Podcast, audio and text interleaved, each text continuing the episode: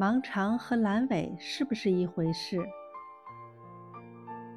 盲肠是与小肠相连的大肠的开始的一段，像个盲囊，医学上称之为盲肠。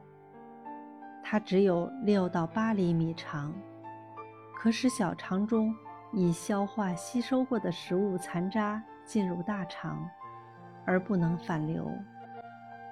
它还有控制食糜过快进入大肠的功能。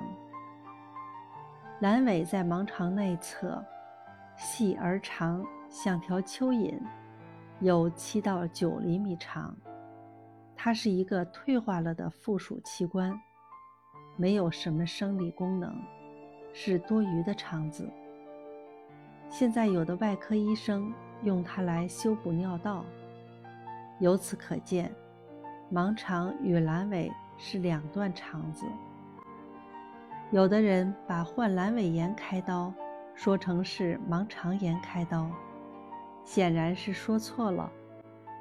真正的盲肠炎是大肠前端的那端肠子发炎，不能与阑尾炎混为一谈。说起盲肠，它还是一个有功能的器官，它有防止食物倒流，以及吸收水分、暂时储藏食物。排泄代谢废物的功能。盲肠中的细菌还会制造人体需要的维生素 B 复合物、维生素 K 等。为此，一旦盲肠发炎，不可像阑尾那样一刀切除了之。